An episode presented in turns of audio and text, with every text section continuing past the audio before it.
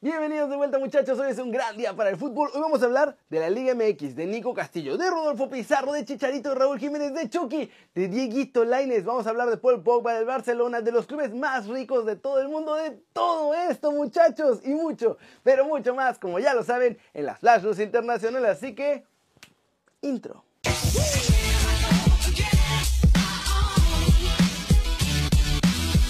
Arranquemos con la nota One Fútbol del día, que es sobre Nico Castillo y un problemón que tiene Pachuca con la FIFA. A Nico Castillo parece que nomás no le puede llegar la tranquilidad, muchachos, pues ahora tuvo que ser internado nuevamente porque la herida quirúrgica que le hicieron para operarlo comenzó a sangrarle de nuevo. El futbolista pasó la noche en el hospital al sur de la Ciudad de México y ahí los médicos estuvieron vigilándolo toda la noche en caso de que fuera necesario volverlo a operar.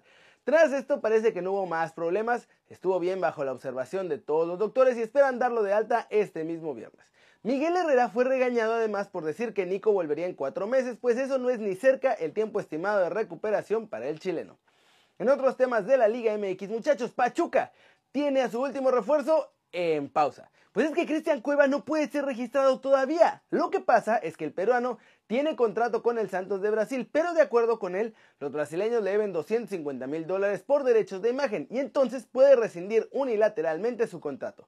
Ahora, esta disputa sigue en pie y como nomás no se ponen de acuerdo entre Cueva y el Santos, la FIFA va a entrar. Y doña FIFA lo que va a hacer es que va a organizar todo el pandero, muchachos. Los viejitos de Suiza van a ver cómo está la cosa y van a dar la sentencia de quién tiene razón.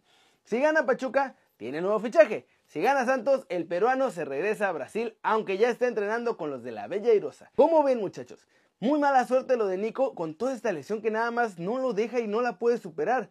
Ojalá que todo mejore pronto. Y recuerden que si quieren saber todo de la Liga MX pueden bajar la app de OneFootball. Es gratis y el link está aquí abajo. Rodolfo Pizarro ya está en Miami y hoy se hace el anuncio oficial de su fichaje como nuevo jugador del equipo de Don David Beckham, en el que obvio va a ser la máxima figura en esta temporada debut del Inter Miami. De hecho, nuestro chavo ya tuvo su primer entrenamiento con los dirigidos por Diego Alonso.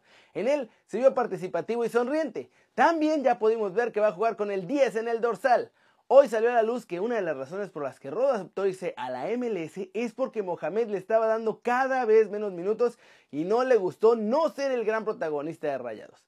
Ayer Pizarro llegó a Miami y se encargó de pasar todos los exámenes médicos de rigor, firmó ya su contrato que ahora sabemos que es de cuatro años y como les digo, hoy se hace oficial su fichaje, pero no así su presentación, pues el equipo de prensa de Inter Miami con el que he estado hablando todavía no me da fecha para la conferencia oficial en la que lo van a presentar ante la sociedad como su nuevo Rocinegro, muchachos. Por cierto, las camisetas, hablando de Rocineros, salen a la venta el mismo viernes, una vez que se haga el anuncio oficial en la tienda oficial ahí en Miami y por internet. En la página oficial del equipo, obviamente. Como ven, además nuestro chavo dijo que de ahí él está seguro que se ve en Europa porque está más fácil la cosa. ¿Ustedes creen que podrá irse? Ya saben que yo lo veo muy difícil, pero me gustaría saber qué piensan ustedes. Pasemos con noticias de Víctor Guzmán, porque el presidente de Pachuca, Jesús Martínez, dio a conocer la situación actual de nuestro chavo y lo que va a pasar en el futuro. Y es que mientras el Pocho espera los resultados de la prueba B de su muestra en el test antidopaje, nuestro chavo está comenzando a hacer servicio social para apoyar a otros jugadores más jóvenes. Guzmán está haciendo obras sociales en lugares como el Centro Nacional de Desarrollo de Talentos y Alto Rendimiento, junto a otros futbolistas de los todos que no han tenido pues el mejor de los comportamientos, ¿verdad? O sea, Roberto de la Rosa y compañía con todos estos chavos que se fueron de pachanga cuando estaban concentrados con el club. Miren las palabras de Jesús Martínez. Él vino a hacer labor social. Tiene que seguir así. Tiene que seguir comprometiéndose. Cometió un error, pero va a seguir acudiendo a hospitales a hacer obras. Va a seguir siendo así. Él sabe que cometió un error. Él sabe que no se ha comportado de una forma extraordinaria y yo tengo mucha fe de que le va a ir muy bien, que va a salir adelante. Para mí lo más importante es el ser humano. Y eso sí, muchachos, por lo pronto Guzmán no puede ni jugar, ni entrenar, ni estar cerca, es más, ni ver casi casi un partido de fútbol profesional o estar con algún club. Es por esto que Pachuca lo tiene entrenando por separado en un centro deportivo con entrenadores personales para que me lo mantengan en la mejor forma física posible para que pueda regresar, porque por ahora todo está en pausa, pero ahí en Pachuca parecen bien confiados en que el resultado de la prueba B va a salir a favor del Pocho, así que esperan tenerlo de vuelta este mismo clausura 2020. Con Chivas ya no va a regresar, pero nuestro chavo parece que volverá a ser figura ahí con los Tuzos. Y vámonos con el resumen de los mexicanos en Europa porque hay noticias interesantes, muchachos. Más malas para Chucky, una enorme advertencia para Roberto Jiménez y un terrible error de Diego Laines. Empecemos con Chucky Lozano porque por sí ya la estaba pasando mal en Italia y ahora recibe otro duro golpe, pues sufrió una lesión en el aductor de la pierna derecha. En teoría, esto es solo una contractura, pero el pretexto es perfecto para que Gattuso me lo deje fuera del partido de este fin de semana ante el Cagliari. En Inglaterra avisan a Raúl Jiménez que ni se le ocurra fichar con el Manchester United. Jalen Lexcott, exjugador de los Wolves, le mandó un mensaje a nuestro muchacho para decirle que si tiene la oferta de los Red Devils, mejor ni la voltea a ver, muchachos, porque el nivel de los de Carrington es esencialmente similar al de los Wolves y no tiene caso que arriesgue todo lo que ya tiene por un club que no le va a aportar absolutamente nada más. Eso sí, le recomendó que sí se cambie otro club el próximo verano, pero que sea uno que vaya a jugar la Champions League y sobre todo que sea de la Premier League, pues ya sabe que puede rendir al máximo en esta liga. Y ya para terminar, muchachos, que me tunden a mi Dieguito Laines. Pues Frank de Boer lo criticó por no fichar con el Ajax y elegir al Real Betis. De acuerdo con el holandés, que actualmente es el entrenador del Atlanta United en la MLS, si Diego Laines hubiera aceptado la oferta del Ajax, ahorita ya sería figura con los de Ámsterdam y en máximo un año más ya estaría negociando su pase al Barcelona.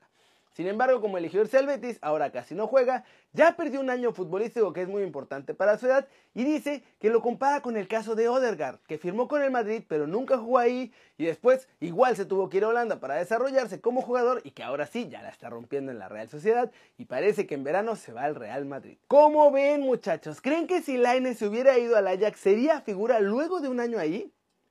Más bien, un año más, porque él dijo que eran dos, pero obviamente ya llevaría un año más un año extra. ¿Será que ya estaría pensando en ir al Barcelona? Y de Raúl Jiménez, con lo que le pasó al City, muchachos, en una de esas ni se tiene que ir de los Wolves para jugar la Champions, ¿eh? ¿Cómo ven? Flash News, Barcelona envió este jueves a la Liga de Fútbol Profesional toda la documentación con la petición para poder fichar un jugador que cubra la baja de larga duración de Usman Dembélé. Mino Rayola habló sobre Pogba y dijo que el centrocampista ve a Italia como su segunda casa, por lo que siempre le gustará volver.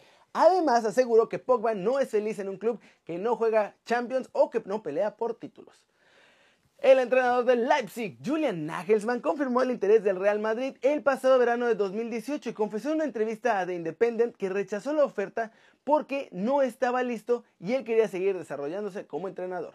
Frank Lampard ahí en el Chelsea negó que elija a su portero titular en función de cuánto cuesta, muchachos, lo que significa que sí, ya trae entre ceja y ceja a Kepa y dejó en el aire la titularidad del español. Me lo podría mandar ya a la Vancomer.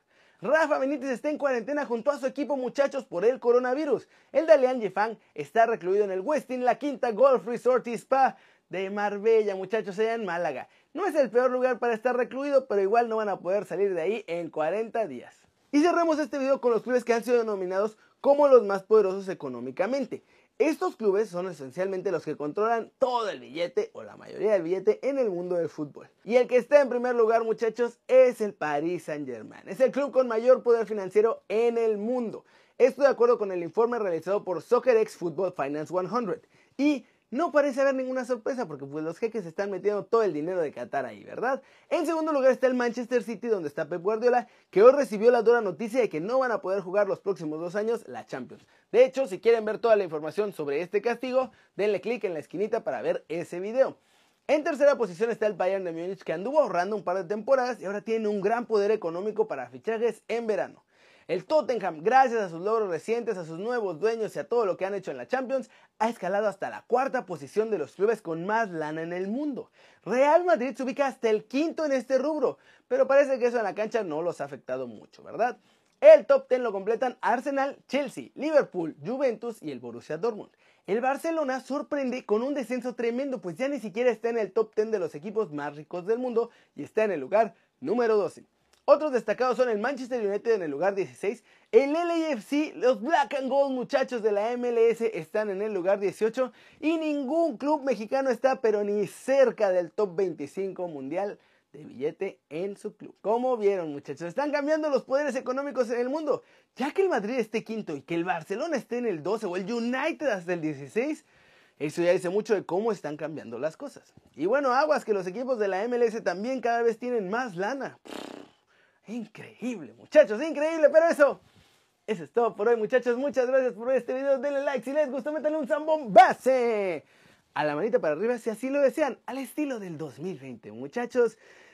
Denle click a la campanita, se me andaba yendo el avión. Denle click a la campanita para que hagan marca personal a los videos que salen aquí cada día. Ya saben que yo soy Kerry Ruiz y como siempre es un placer ver sus caras siempre sonrientes y bien informadas. ¡Chau, chau! ¡Whoop!